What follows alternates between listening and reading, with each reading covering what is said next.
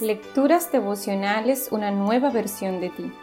Cortesía del Departamento de Comunicaciones de la Iglesia Adventista del Séptimo Día Gascua de la República Dominicana, en la voz de Linda Fajardo. Hoy 3 de julio. Que de tu boca solo salga la verdad.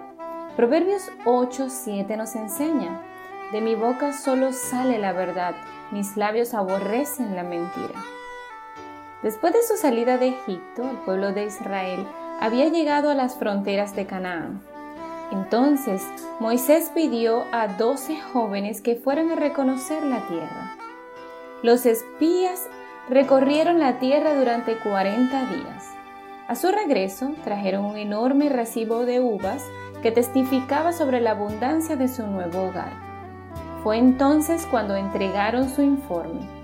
Fuimos al país que nos enviaste, y por cierto, que allí abundan la leche y la miel. Aquí podéis ver sus frutos, pero el pueblo que allí habita es poderoso, y sus ciudades son enormes y están fortificadas. Hasta vimos anaquitas, gigantes descendientes de Anad, allí. Número 17, 27 y 28.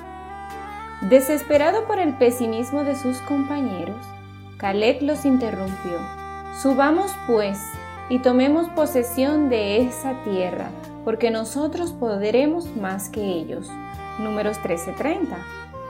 Pero presa del desánimo, los espías insistieron, la tierra que hemos explorado se traga a sus habitantes, y los hombres que allí vimos son enormes, hasta vimos anaquitas Comparados con ellos pareceríamos langostas y así nos veían ellos a nosotros. Números 13, 31 y 33. ¿Una tierra que traga a sus habitantes? ¿En verdad parecía langosta delante de los cananeos? Es evidente que estos muchachos tenían mucho miedo y entregaron un informe matizado con exageraciones para influir en los líderes del pueblo de Israel. La mentira tiene cuatro formas primarias. El engaño, las verdades a media, la adulación y la exageración.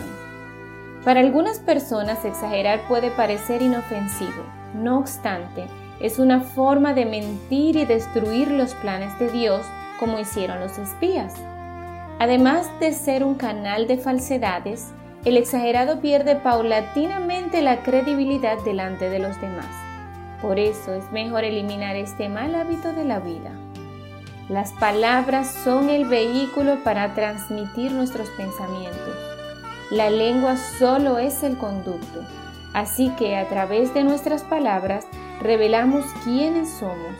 Por eso, transitar hacia la madurez espiritual requiere que aprendamos a hablar las palabras correctas en la época correcta y por la razón correcta. El que quiere amar la vida y llegar a ver días buenos debe refrenar su lengua del mal y sus labios no deben mentir. Primera de Pedro 3:10. Ruega al Señor para que te ayude a que tu boca solo salga la verdad. Que Dios te bendiga y tengas un lindo día.